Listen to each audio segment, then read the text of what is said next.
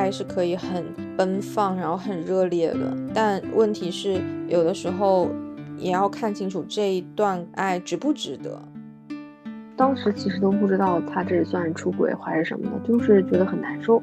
就明明他在我面前是一个样子，然后他背地里又是另外一个样子。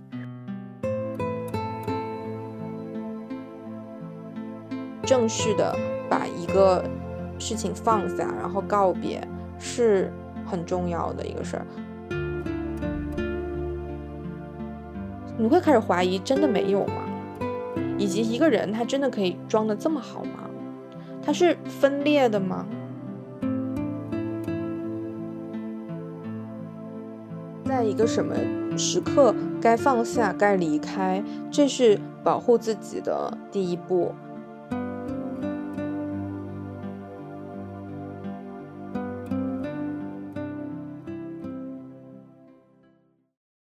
大家好，欢迎收听本期的殊途同行。这一期是非常难得的，我和你们亲爱的另外一位主播自责同学，终于在四期之后合体了，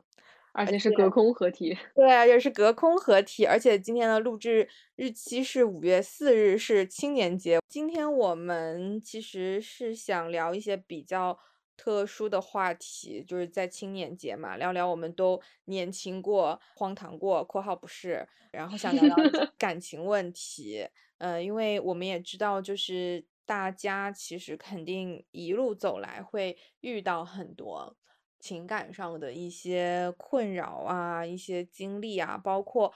这些情感的困扰，当它跟我们的学业跟事业的这个。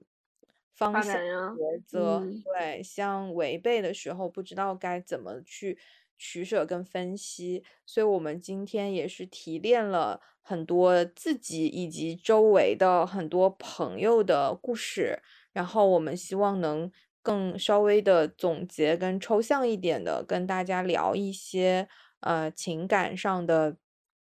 一些常见的类型跟如何应对的这种方法吧。嗯，那因为是必须先跟大家预警一下，这里面会掺杂了很多不同人的经历，所以切勿对号入座。对，就以下以下我们所分享的所有故事，有些是自己的，有些不是自己的，但是大家就不用对号入座了，就当听听故事就好了。对对对对，就是我们想分析他的心是真诚的。对。对我今天非常认真，我今天为了这个录这期节目，还自己特意给自己倒了一杯白葡萄酒，然后 躺在沙发上，希望以一种非常就是夜谈会的形式跟大家聊聊这些情感方面的话题吧。希望能聊得比较轻松。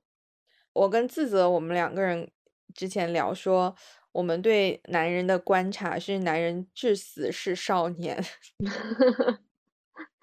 这句话听起来像骂人呢。对对对对，就是这句话。男人可能他们自己说是褒奖自己，但是在我们这里，他一定不是什么好听的话。然后我们就会觉得男性吧，可能在很多时候从小到大的这种性别的教育、爱的教育是比较匮乏的，所以可能很多时候一些男性他们从来都不知道该把自己摆在亲密关系中的一个什么位置上，就可能他。变成渣男都不是他自己主观意愿上想变成渣男，他就是一个渣男了。然后这 种他对他不知道那些意味着什么，就可能在尤其是在成长过程中，亲密关系的教育会比较少，所以在遇到就长就不是说长大了吧，就在你年轻的时候，你谈过的那些恋爱里面，就会有一些女生感觉很困惑，为什么我遇到的人是这样？那其实其实他。我觉得我可能他并非有意如此，或者是他就压根儿不知道自己是哦，原来这样的关系、这样的这样的态度、这样的行为是是不够的，所以在亲密关系的教育缺乏的状态里，可能就塑造了一些 我们所说的这个意义上的渣男。对对对，所以。要么我们就先从年少的爱人开始聊聊起，就是先从小渣男开始聊起，好，就是还是我们懵懂的时候，刚刚开始初恋的那个阶段。对对，那么您先来，我先来，好吧。我其实有两段经历可以分享的哈，希望大家不要对号入座，尤其是认识我的人不要对号入座啊。两段经历，一段是比较美好、单纯的，另外一段呢就是比较难受。这其实都发生在我高中的时候。第一段这个比较美好的这段经历呢，现在现在我想起来还是觉得很美好，就是我高中的时候有一个同桌，嗯，一个男生，我们俩那个时候其实是互相暗恋，他是一个。很阳光，然后长得很高，长得也也很清秀、很帅气的一个男孩。我当时呢是一个，我懂，我当时是一个有一点叛逆的一个一个一个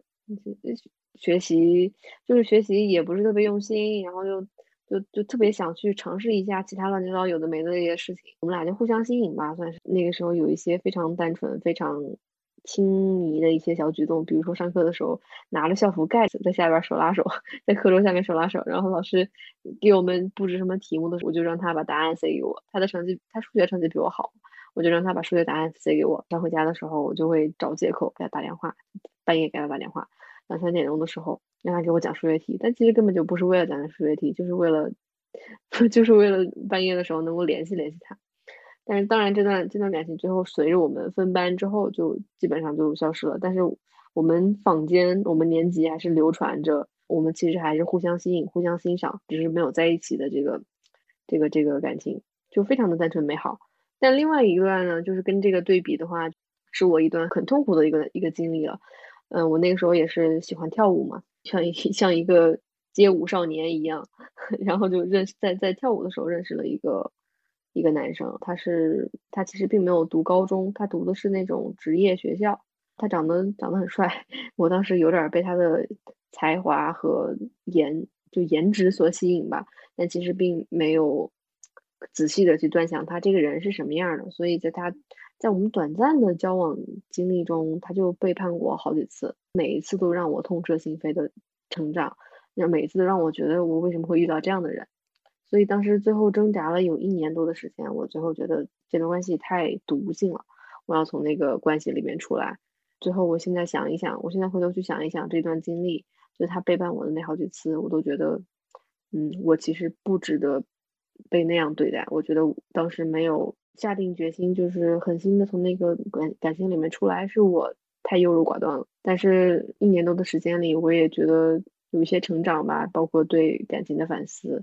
对于人性的这个 思考，虽然那个时候还很年轻，还在还在上高中，但是就就会想很多，觉得现在还是还是会受益，就这些经历。其实好像我觉得，嗯，比方比方说很年轻的时候，我们好像也很难去跟对方沟通，说你为什么会出轨这种这种事情。对啊，当时其实都不知道，当时其实都不知道他这算出轨还是什么的，就是觉得很难受。就明明他在我面前是一个样子，他背地里又是另外一个样子，就觉得人怎么可以这样分裂？就 为什么人会如此分裂？就是很很困惑，很迷惑。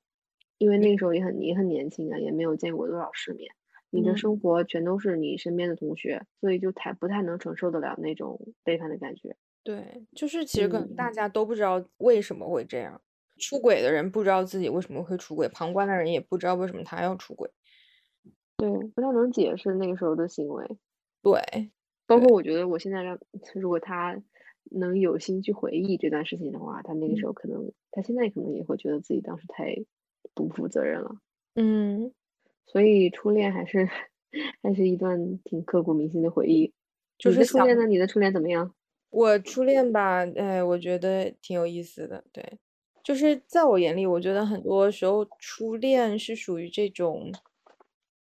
可能在校园阶段很美好，很多人很多爹妈呀，或者是过来人啊，会很希望说你校园恋爱能谈得好，然后能碰到一个合适的人，你们两个人就可以结婚啊什么，这样是最好的。你们一定是这种什么年少夫妻，一定是很有感情的，他们会觉得这样比较不错吧，这样品质比较有保证。但其实知根知底儿。对对对，然后觉得你们俩一定是最开始的时候肯定是基于非常单纯的感情在一起的，但是我自己会觉得说，可能因为我这段过于的漫长了，所以它已经不仅仅只是一个在学生阶段就怎么讲，学生阶段结束了，就马上进入婚姻的这样的一种关系，它中间后面横跨了很多，就比方说工作之后的一些事儿，所以就对我而言是属于初恋呢，是属于那种在学校的时候确实很单纯很美好，两个人不会去想太多的奇怪的事儿。了不起，可能会想一想，就是双方家长是什么样的性格。我觉得最成所谓的成熟的那个思想层面能考虑到的事情，就是双方家长是怎样的人。我们知道什么所谓的结婚是两个家庭的事儿。然后，如果你父母和我父母之间对彼此不满意，或者是他们彼此之间不和，然后对吧？就是亲家见面要打架，这种事情要怎么办？就是你可能只能想到。这个层面的东西，但是实际上真正到了，比方说要结婚啊什么之类的这种这种阶段的话，我觉得他其实需要思考的事情是更加复杂的，以及就是婚姻的本质它到底又是什么？至少对我个人而言，我觉得它是婚姻仍然是一个在当下这种父权制社会对女性非常剥削的一种制度。就是男性，他一定是在这个婚姻关系中能更得利的，而这种利益是制度性给到他的红利。这个东西，他跟你俩之间的感情好与不好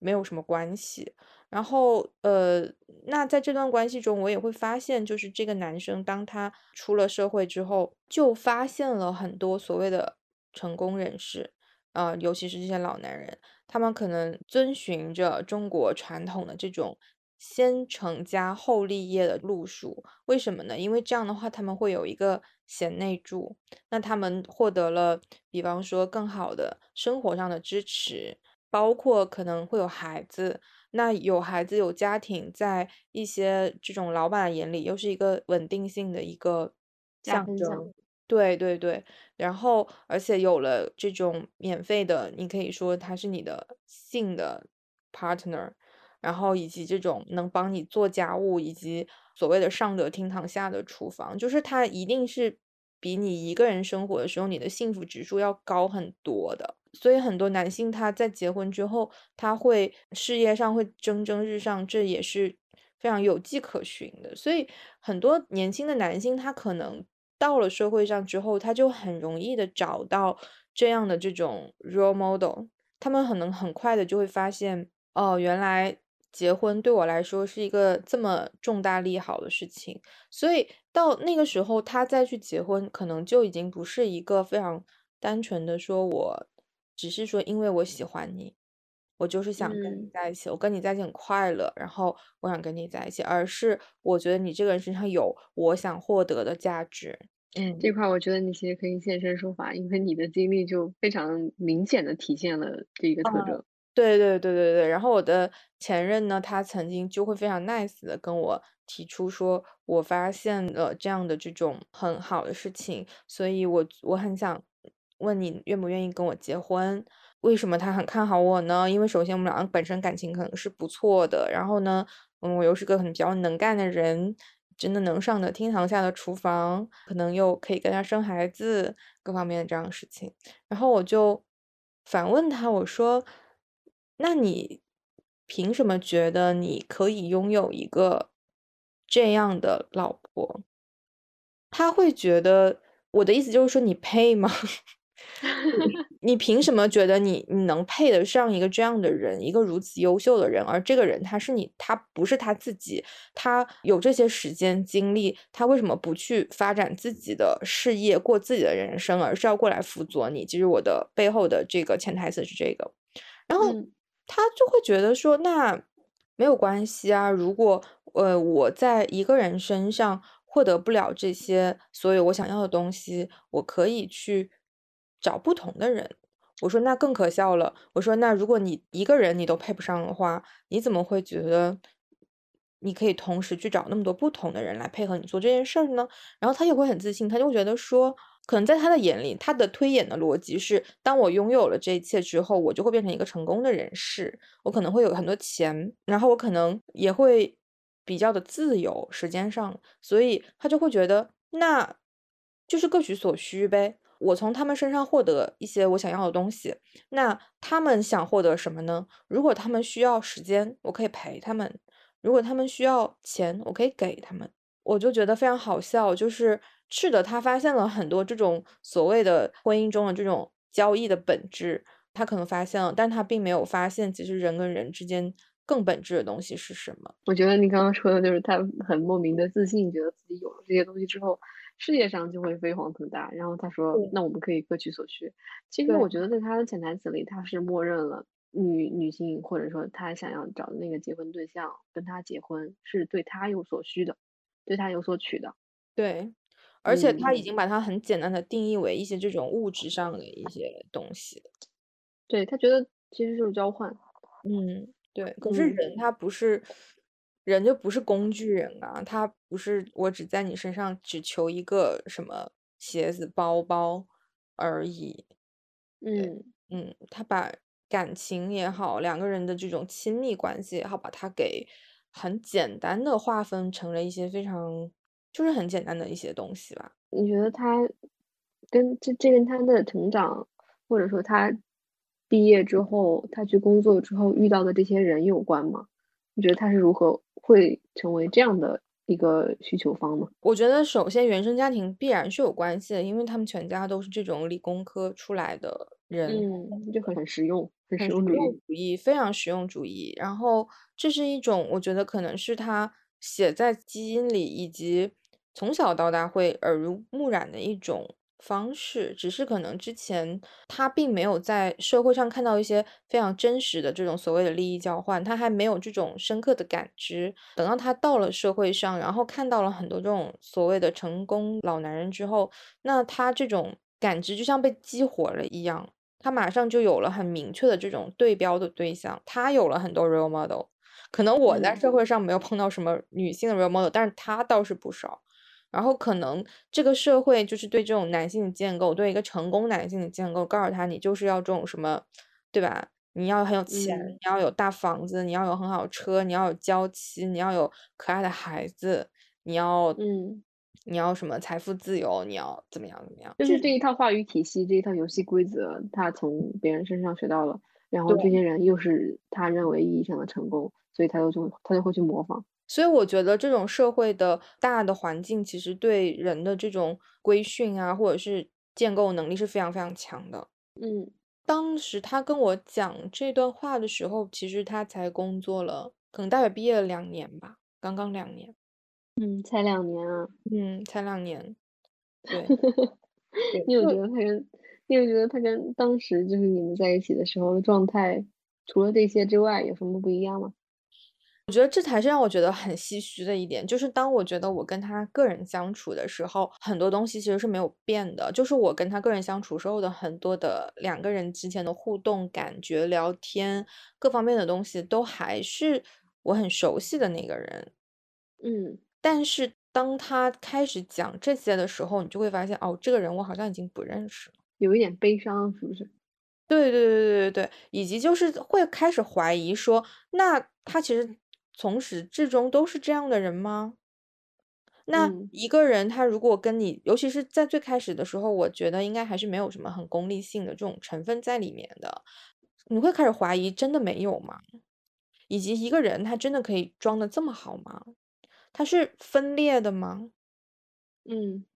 对，我觉得会有很多的一连串的这种疑惑吧，以至于我到现在我都很难去完全的分析出来，就是他到底为什么会成为今天这样，或者是他是如何做到两种状态之间自由切换的，就会有一种你知道，很多人就会说什么两个人接吻的时候一定要闭着眼睛。这样才是全情投入的。如果有一个人他在接吻的时候他是睁着眼睛的，那他可能就其实相当于他并没有全情投入在那个当下嘛。所以那种感觉对我而言就是很像是一个睁着眼睛接吻的人。你以为他在跟你接吻是很亲密的，你俩只有彼此，但是可能他的眼睛在看别的东西。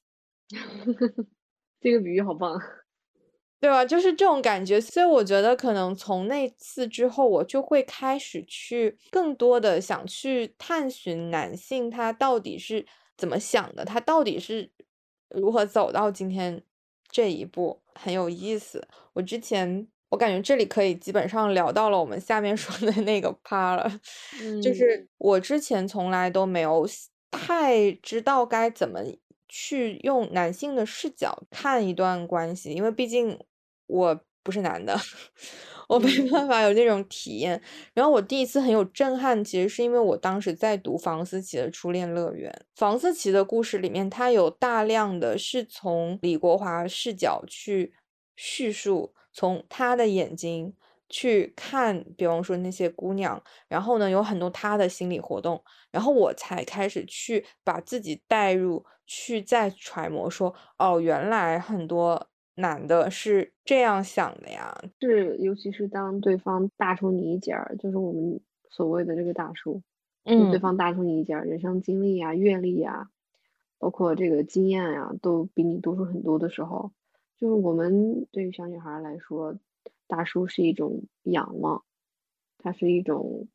很多很多事情代表着未知中的已知，然后也代表着一种，嗯，你可以去依靠。可以去学习，可以去依赖的一个对象。对方，所以方思琪对对对方思琪来说，李国华是是一个这样的人。但可惜的是，李国华其实并没有 咋说呢？就李国华并没有把方思琪当成一个爱的对象吧。就是我们其实今天想聊很多这种萝莉跟大叔之间的这种。爱情模式呢？其实虽然说一开始用了房思琪举例，但是其实房思琪她这个总体来说还是更特别的，因为她可能从最开始的时候，她根本就一点点感情成分都没有，它就是一场大型的捕猎跟杀戮，然后可能这种房思琪式的事情，它并不会。特别普遍的存在在社会上，就是碰到这种事情的概率是相对低的。但是更常见一点的，我觉得就是年轻的女孩跟大叔之间的这种恋爱吧。就是可能他未必是未成年的，但是其实哪怕是二十出头很年轻的这种女性，我觉得心理年龄上也未比那些未成年人成熟到哪里去。对吧？它仍然是一种心智非常悬殊的、社会阅历非常悬殊的一种感情关系。但是，呃，我身边还是有很多的女性朋友都有过类似的经历的，所以我们今天就说也想来聊一聊这种情况。对，其实是想基于他人的经验去聊一聊这里面的共性，包括我身边也有很多这样的人陷入其中，有走出来的，也有没走出来的。我觉得这件事情就得划分两头来看，这个关系中的两边。就如果说是女性那一块儿，就萝莉这一块儿呢，我自己看到的一个比较大的共性是说，嗯，很多的喜欢大叔的人，他可能他自己心智上会稍微的比同龄人要早熟一些，嗯。因为可能他如果没有那么早熟，他可能看到一个年长的男性，会把他当做叔叔或者是爸爸，他是很难有那种就是基于性别的爱慕的这种感情，他很难有这种。一般来说，陷入爱情的这种可能都比较早熟，然后他对成年人的世界，对更社会 civilized 的这种生活，他是有好奇的，嗯，然后他会非常渴望的想快点长大一样的。他他知道他能比别的同龄人能比他们更早的 get 到这种成年世界中的一些规则，然后所以他也会很迫切的希望能融入他们，能参与进去，能跟他们一起玩。对，然后我觉得大叔对他们来说是一种很好的切口吧，捷径。对，而且我觉得据我的观察来，还有一点的共性就是他们很希望能够。从大叔这里得到一些指导，对，就除了爱慕之外，还有一些比较比较实际的，比如说职业上的、情感上的、学业上的一些指导。因为从他们的经验来看，这些路都是他们走过的，就是这也是一种快感，以及就是在这个过程中，他一定是伴有很多的肯定的。那这种情感上的肯定，它也是一种，嗯，上对下，然后成熟对幼稚的一种肯定，就跟小的时候我们获得老师的或者是获得家长的鼓励，其实它在某种程度上也是很相似的。对方喜欢你，你也会觉得说，哦，那他会觉得我很聪明，觉得我很可爱，然后我这么年轻，我就可以跟他在一起谈恋爱的话，那是一种莫大的肯定，其实，嗯，对。因为在那个时候，可能你已经跟同龄人相比，已经有一些巨大的一些认识上的、感知上的区别了。那这个人的出现，可能给你了一个巨大的佐证。一般喜欢大叔的都会说自己的同龄人看不上，就觉得他们还不够成熟嘛。但是感知从大叔这儿就不太一样，就因为他们的人生阅历、嗯经验都可以很好的指导你。就是大叔们身上有我们年轻女孩们没有体会过的一些东西。然后我觉得，那反过头来再看大叔，那大叔喜欢年轻的女孩。就他想在这段关系中，他想得到是什么呢？我回头看，我想说，嗯，就为什么我们自己讲说什么男人至死是少年？我觉得至少有一点，首先有一点基本的共性是，男的真的都很喜欢年轻的小姑娘。二十岁的定律，五十岁他还喜欢，他可能七十岁他也喜欢，就是他能从年轻的小姑娘身上收获到很大的这种生命力的。生命力，对我刚刚也想说生命力，这种感受，这种冲击，而对方他又是相对单纯的一个状态，又是充满了无限的可能的一个状态，而你又觉得这样女孩很聪明，很热烈，然后呢，他又是对你有很大的好奇心的，因为其实我觉得，呃，曾经我的一个朋友跟我说过一句话，他说，其实为什么到了后来，很多女孩都慢慢的。不再喜欢大叔了，是因为可能到后面你会发现很多的这些所谓的经验也好，它并不是对方有多优秀，而这些东西它其实就是时间的馈赠，就是年龄的问题。对，就是年龄的问题，就是大叔的那些阅历、那些眼界，可能你到他的这个年龄，你也会自然而然的获得，甚至是凭借你的聪明劲儿，你可能比他还要更早的获得。只是那个时候你还不知道你会获得他们，然后你还很新鲜，那是你第一次见，而这种新鲜也会给大叔一种新奇，就是满足感吧。有人对我好奇，因为可能他的同龄人，他的同龄的女性不会对他有什么好奇，他所拥有的东西，其他女性也有。嗯，只有年轻的没有见过的小孩儿。才会觉得他这一切很棒、很酷，但很优秀。他能从从中也是能得到一种同样这种满足感，对，嗯。然后他还能塑造对方，他还能影响对方。我觉得这简直是一个可能比性更大的诱惑力了吧？能够让自己的经验，对，能够让自己的话语权去改变、塑造，或者是帮助一个人，对。对，其实就之前我我觉得我当时第一次很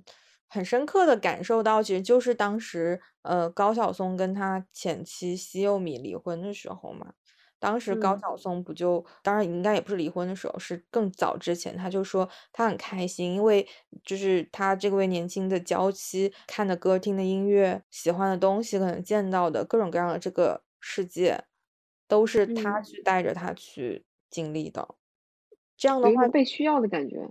对，然后而且他给自己能发挥作用，对他能把他培养成一个他自己跟他自己喜欢东西一模一样的人，至少在在培养的时候，他可能是这么打算的。至于最 后结果如何，不一定。所以我就觉得很多时候，他这种情感、这种关系中的互动，他可能也不是一个所谓的什么纯粹的爱，嗯。他就是两两种对不一样的这种心理的满足感，就互相满足。但是就是你刚刚说的，到了有一天我们发现，嗯，原来对方身上有的这些东西，并不是因为他的才华、能力，或者是他的他本身拥有的这个特质，而是时间带来的经验，或者是刚刚你说的时间的馈赠。那这个时候，可能就会发现，原来我其实喜欢的、爱慕的，或者是我我原来依赖的，并不是这个人，而是他身上的特质。等这些特质被我们拥有之后，那这个时候就爱慕的这个理由就不存在了。对，尤其是我是觉得说，嗯，很多时候国内的就为什么又要回到了男人至死是少年这件事情上？就 是就是，我觉得很多大叔他们其实虽然说很多人生阅历都在增长，但是他们对亲密关系的很多这种态度仍然是没有更多的提高的。他们可能五十岁的时候对亲密关系的认知跟他们二十岁的时候没有什么太大变化。嗯。他可能仍然会觉得说，两性关系就是各取所需的，可能就是，嗯，我只要给他很多的资源，我只要给他买包包，我只要陪他什么之类的，这个事情就成了。就是你们女人怎么这么啰嗦？你们还想要什么呢？他们真的没有真正的去反思过两性关系到底是什么，亲密关系到底是什么。所以这种时候，就是当女生她可能已经见识过了所有大叔见识过的事情，而大叔他在亲密关系本身上。其实并不能让对方真正的开心，这个时候这段关系就没有什么意思了。这说到这里，我来举个例子吧，事情不要对号入座哈。就是有一算是一个同学，他之前就跟一个比他大了十几岁，算是大叔吧，对于这个年龄来说，他那个时候二十多，然后大叔三十多，他们俩就最开始的时候是因为互相吸引嘛。这个我这个同学他也是比较成熟的一拨人。在我们同龄人当中，都是一直非常的成熟，非常的超前。后来听说他们俩恋爱之后，我就觉得，我就我就早晚知道这个人肯定会找一个大叔，他不会找同龄人。然后他们俩在一起之后，其实还分享过一些他们在一起经历的一些一些事情呀，他们相处的模式什么的。最开始我觉得挺好的，但是后来渐渐的、渐渐的，他的分享就开始变成了，变从从刚开始的很新奇，变到最后就觉得有点无聊。他就说。对方身上的这些特质，他慢慢摸清楚之后，就大概知道了是什么样子，然后就会觉得原来也就这些吧。这个同学也是比较聪明的这一类人，他就会觉得说，并不是想从你身上去找到这些特质。我觉得到最后，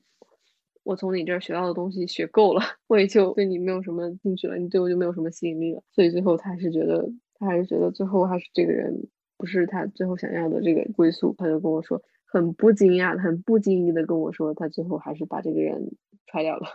嗯，踹掉了。我觉得大叔可能自己觉得自己挺无辜的。为什么我突然没有用了呢？为什么就觉得好像女生可能是更市侩的那那一部分？但是其实有时候，就我还是会觉得说，女生普遍可能在进入关系的时候，一般不会带有特别强的一个功利心，因为至少在。我们所有受到这种教育中，从小到大这种影视剧啊，这种社会环境中，就是女性对浪漫爱是有非常大的这种想象的。然后，然后可是有的时候就很像是有点像阳谷反噬式的感觉，就是如果一个大叔他会觉得很多事情是带有某一种交换的目的的话，那他最后面交给那个孩子的就一定也是交换。那最后这个女生可能她就也会用这样的眼光来衡量这段关系，而且我觉得哪怕女生没有的话，就我这边的可能会更负面一点，或者是说我这边的例子可能就是男性过错会更大一点。那种朋友的故事也是属于这种，嗯，老夫少妻，然后妻子中断了自己的，比方说研究生的学业。然后跟他在一起，然后因为男方年纪比较大，我觉得可能这个精子质量问题也比较大，有生育需求是吧？呃，就不是，就是因为男的不行，所以呢，这个他们生出来这个孩子可能就没有那么的健康。哦，所以这样就会让这个女生要花更多的时间在孩子的这个照顾上，所以她。肯定相应的，他在这个呃事业方面，他肯定投入是比较少的。但是呃，这位男性他毕竟年长，然后他自己也算是有一定的社会地位，所以他手上会有一定的资源。那大部分时间可能是他在帮着这位年轻的女性去在工作上有一些这种出力啊、给资源啊之类的事情。然后我本来觉得也没有什么，这不是一件很正常的事情嘛？且不要说。呃，你的太太因为你们两个的这个孩子牺牲了很多自己的时间，就算是哪怕没有孩子，哪怕你俩是这种年龄相仿的这种关系，那夫妻之间互相帮助本身也是很正常的吧，对吧？嗯，对。但是呢，就我觉得后来我就听说说这位男性他在背后吐槽他的太太，觉得他太太老是靠他不自己努力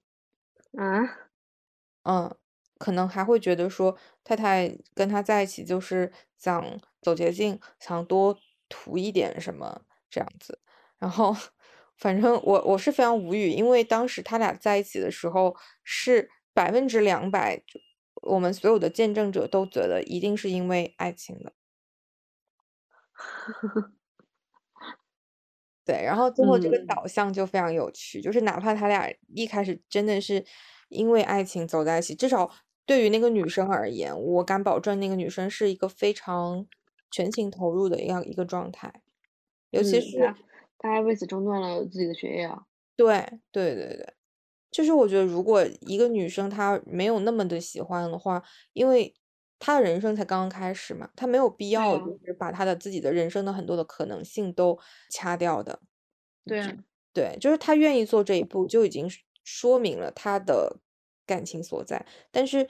到后最后的这个，嗯我听到的背后的议论，让我觉得很困惑。就是首先我就会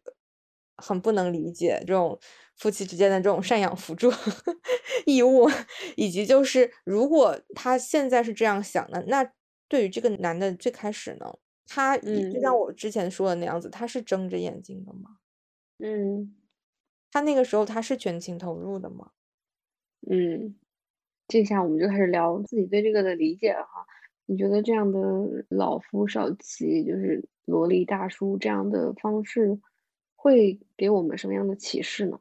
反正从我个人的观察来看啊，我觉得我周围好像老夫少妻一直走在一起的比较少，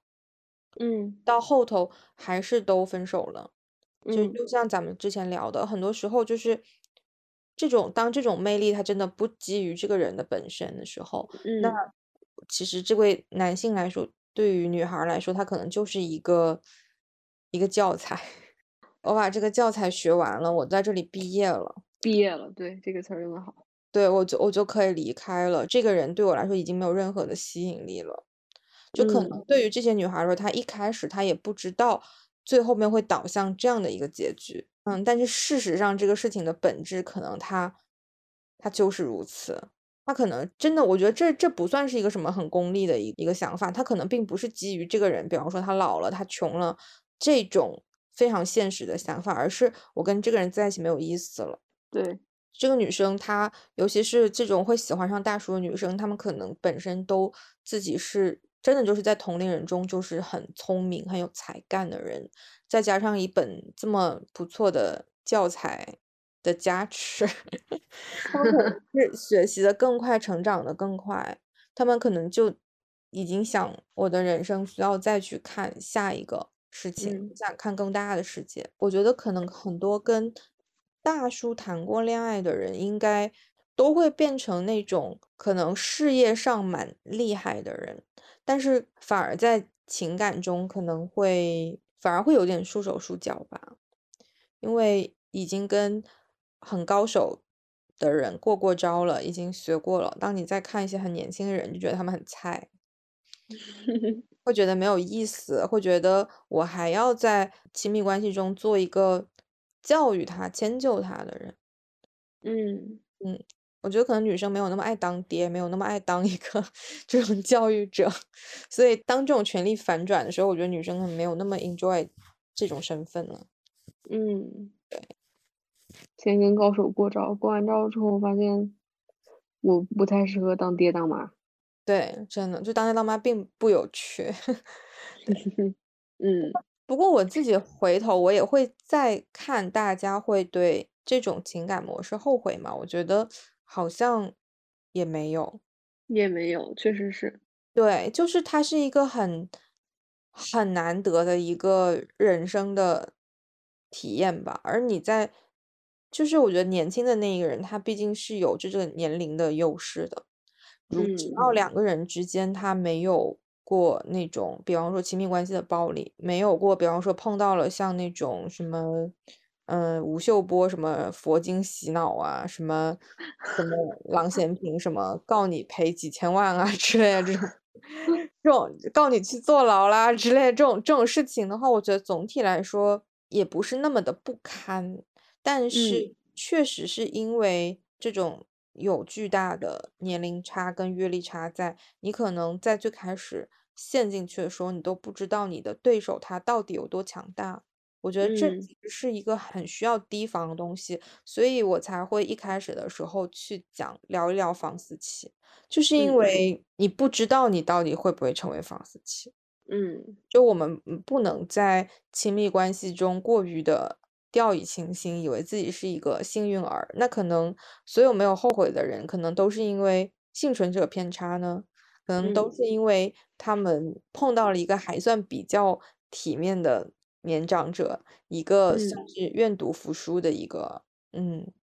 对，而且房思琪的悲剧，它的代价还是很大的，林奕涵的代价还是很大的。他希望大家能够意识到这一点，但是我们还是对这个事情缺少了一些严重性的认识。对，就是我嗯觉得，就是这种情感模式，它算是比较常见的。所以，如果嗯，你不小心的正在这种情感模式中的时候，也无需太自责。不要 自责，对，不不要要自责。像自责同学一样自责。对对对对，不要自责，然后不要觉得自己很奇怪，就是它其实真的挺普遍的，但是也必须要擦亮双眼，因为我觉得人特别弱势的一点就是你当你不知道你自己不知道的时候，就你真的不知道自己在面对什么，这是一个比较可怕的事情。对，所以回到这个话题上啊，就如果说这样的恋情，大叔萝莉这样的恋情，我的观察来看，对于我来说有一些启发的话，我会觉得首先是不要因为一个人去的阅历去喜欢他，或者是去依靠他，去爱上他。就是这些阅历，其实在岁月中，在时间中，你也可以获得，但不一定需要通过亲密关系。你通过工作、通过学习其他的方式，通过朋友，甚至你都可以获得。如果仅仅是因为阅历的话，最后你很有可能就就像我那个同学一样，就怕阅历这些东西最后你都自己都有了，然后你发现原来这个人并不是我喜欢的。所以，如果刨开这一些阅历相关的东西的话，你还是能确定这个人是我喜欢的人，你们的模式相处模式很喜欢，那才是我觉得才是感情真正的精髓。如果嗯是仅仅是说他对方比我年长，他能帮到我一些事情，在一些事情上能启发我，能指导我，那何必不去找一个导师呢？就是大叔跟萝莉这样的关系，很有可能会让自己处在被动的这个状态里，因为你实在是斗不过阅历比你多那么多的人。穆斯勒刚刚说的跟高手过招，一不小心的提防就很容易让自己陷入被动。当然不是说这个就完全不好啊，只是说我们在这个关系里面，如果是处在这个关系里面，还是需要小心。对，你刚刚说到这种什么可以跟导师学什么的，我就突然很想插播我们自己的广告。对啊，就是如果我们要学今天的话，我们完全可以跟自己的这种女性的长辈、前辈去学习，然后就还没有很多这种亲密关系的这种烦恼啊。当然了，啊，我们今天举的很多例子是这种异性恋的例子，因为我们因为我们暂时还比较缺乏一些就是同性相处的一些这种例子，但是啊，总体而言吧，我觉得也差不多，嗯，嗯嗯，嗯。对对对，还是那大家如果有就是在职场、在学业上，在包括在人生上的一些困惑什么的，其实都我们还是默默的开放我们的导师业务，就是大家其实可以有同性的导师，可以去跟他们学习，哪怕就其实这个学习并不是为了去学习什么知识，但是从其他人身上的经验分享，还是能够得到一些启示的、一些启发的。对对，我会觉嗯，得说，倒不是说要去恐惧爱这件事情，我觉得爱是可以很奔放，然后很热烈的，大家可以对。放肆的去爱，但问题是，有的时候也要看清楚这一段爱值不值得，它有可对。能。给你带来很多的负面的这种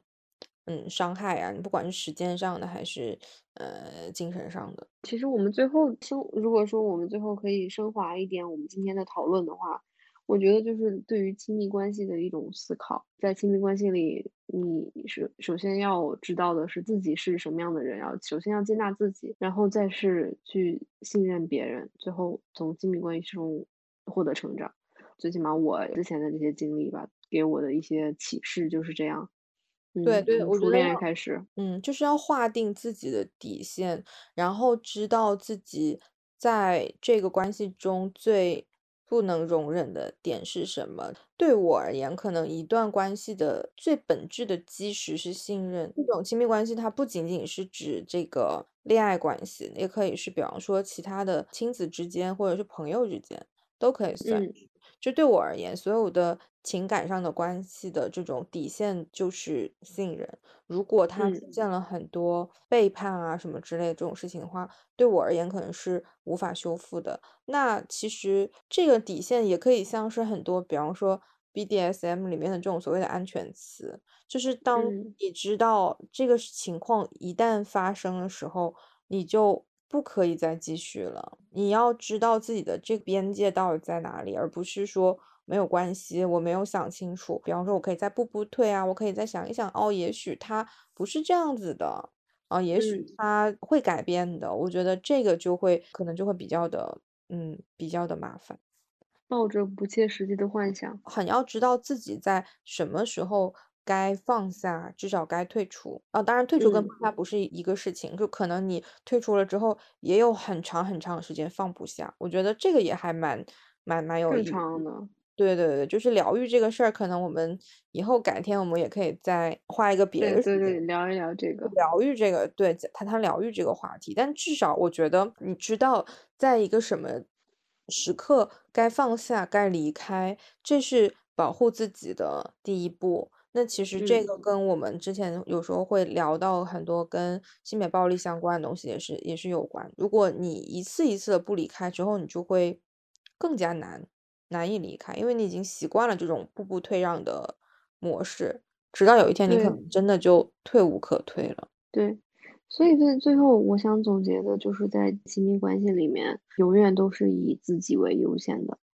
对，有首先要认清自己，就像我刚刚说的，认清自己，接纳自己，其次再是以一个完整的自己去共同成长。我这几天也总是在想那个比尔盖茨和梅琳达的这个在关系里面共同成长。对对，虽然不知道 他俩指的共同成长究竟是哪方面的成长，但是至少我觉得这个是很重要的。尤其是其实回过头来讲到这个把自己放在首位，其实这也是当时就我刚才我们聊到说我的初恋。跟我最后结婚问题没有谈拢的这个故事，其实那个也是给我一个很大的一个体会，就是我会发现哦，原来男性他是这么的把自己放在首位啊，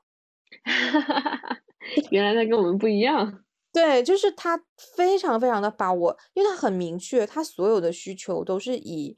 他的自我，他想得到的东西，他的利益为出发点去考虑的。从来都没有想过，说我做这件事情是为了我们两个人共同会怎么样？他所谓的交换，你看，他并不是一个双赢的交换，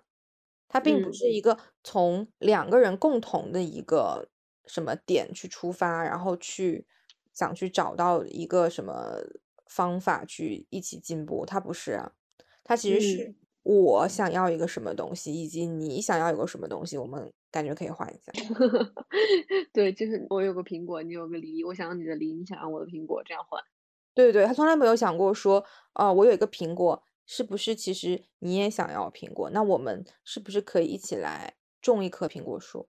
他不是这样想的，他其实是把他自己放在一个中心，而其他的这个世界上的一切，包括异性，都是他可以去调配的、去置换的一些资源。所以，虽然说我并不觉得这种方式很对，但是我会觉得说，如果你在一场亲密关系中，如果对方他是在用这种方式去衡量一个关系的话，你不妨也去拿这个衡方式去衡量一下关系，不妨把自己也 放在那个首位上，中心位，对，放在中心位去看。只是说，也许我们可能得出的结论，最后得出的结论不一样，我们找到的途径不一样。我们可能都是那个想去种苹果树的人，但是无所谓啊，那也是你来发起的这个种植计划，而不是对方。对，就是其实亲密关系确实是有那种各取所需的模式。有些人就是想要成为一个家庭，有些人就是想要稳定的家庭生活，那不妨我就愿意付出我的金钱、我的时间、我的精力。有些人可能觉得这样的模式就是我想要的模式，就是比较好的。那没有关系啊，就是你要找到能跟你对手的这个队友嘛，最最起码是要稍微平衡一些。对，而不是就是对方我想要我想要个苹果，但是我是想要种苹苹果树的人，那这样就不搭了。对，至少你嗯得很清楚的知道你对方要的是什么，而就是那种什么那个标语说什么来着？放弃幻想，认清现实，对吧？就是你千万不要再幻想你对面的这个人是一个怎么样的人，很开诚布公的去认识他，去了解他。如果有一天发现这个人他跟你期待的不一样，那就转身离开。好好儿对，我们最后其实说了一个，不如好好的告别，好好的说再见。对，不如好好的说再见，也算是告别趴我想聊的东西吧。就是不知道大家是什么样的习惯，我会发现从性别的角度上来讲的话，我看好像很多男性是比较偏回避的。当感情走到尽头，当他不知道该怎么处理这件事情的时候，他会，比方说人间蒸发，对吧？会不接电话，甚至有的时嗯候可能出轨本身也是一种逃避的方式。他没有办法很正面的说，我我要来结束这个关系，我要跟对方沟通，我们来一起来结束这个事情。他没办法做到这一点，但是其嗯实我觉得从心理学上的话，很正式的把一个事情放下，然后告别，是很重要的一个事儿。我觉得很多姑娘可能之后很多年恋爱的阴影，甚至都不在恋爱中间的很多的摩擦，而是在恋爱的最后没有办法好好告别。嗯，对，对，我觉得这是件很很遗憾的事情，就是如果有男生听这个播客的话，也会很希望说，作为一个有责任感或者是一个愿意成长的人，我们还是要学着去怎么去直面问题，然后学着去告别的。你去甩别人不丢人，你去甩别人，并不代表你在这个呃道德上你就输了。对，这个是我们每个人都需要去学的一件事情，直面它，好好告别，而且是不惧冲突的告别。我觉，得很多时候就是没没办法去面对自己的内心，以及没办法去面对面对对方，所以选择逃避。所以这个事儿，就是这个包括疗愈，包括告别，这些都是我们可能需要去很长时间去学习、去修炼的一个技能，还有态度。嗯，是的，我反正我就觉得说告别不丢人，那个就是当逃兵才丢人。但是对，另一方面，就是除非你们两个人是同时在听这个节目，然后两个人都有这样的一个意愿，就大多数的情况下，可能还是那个男生就跑了，然后就留一个姑娘在原地风中凌乱。所以我也会觉得说，可能我们女生也会需要有一些自己去单向度的告别的一种方法，就是如果那个人他就是溜走了，你就是找不着他了，你就是没有办法让对方配合你好好的告别了，那有没有可能是你自己有一些方法，然后让自己来放下这个事儿？比方说，如果你还有他的联系方式，比方说邮箱或者是地址，你说不定可以，也许比方说写一封信，嗯，我之前有干过这事儿。对，就是把这样的事情，就是把你所有想的，然后你可以告诉他，然后你也会告诉他说我要放下了。对，然嗯后我我觉得这种或者是给自己一个旅行，就是一个比较有仪式感的事情，然嗯后让自己先去放下，先去道别，这样比较快的可以去 move on。就反正我个人不是那种，就是说我迅速开启一段下一段恋情就是疗伤的最绝佳办法，我不是这一派的，我是道别派的。对嗯，我应该也是这一派，我应该也是告别派，对，就就是需要需。要给自己一个交代。对，就是道别了之后，你也可以选择我一个人一段时间，还是说我迅速再去开始下一段恋情，我觉得都没有关系。只嗯，是你上一段的关系其实是需要先处理好。我觉得下一次我们可以找个时间聊一聊失恋。嗯，暗恋啊，失恋啊，然后告别啊，放下啊，这又是另外一个挺大的一个话题，就是看嗯，看这期的反应吧。如果大家很喜欢我们专门聊这种，呃，搞情感上的。对搞搞钱、搞事业没有关系的，就是情感上的话题的话，以后我们也可以多聊一聊，多聊一聊，对对对，我们也可以请一些其他嘉宾。对对对，一些心理嗯学的嘉宾，然后来聊一下这个事情。好的，嗯，然，后就欢迎大家给我们提问啊，写信啊，然后说出你们的需求啊，然后我们就可以那尽快的跟大家搞起来，对吧？对对对对对，就聊一聊这个事儿吧，就可以当当做一个茶话会或者是夜聊的这个一个小窗口。对对对对，好的吧，那我们这期要不然就到这儿吧。我是伍斯乐，我是 Lisa，我们下期再见，拜拜。感谢收听今天的殊途同行，欢迎你在评论区与我们互动。我们希望与姐妹们一起带着性别视角看世界，共建女性命运共同体。你可以通过喜马拉雅、小宇宙、苹果播客和 Spotify 收听我们的节目，或关注微博及微信公众号 GPTE 殊途同行。我们下期再见。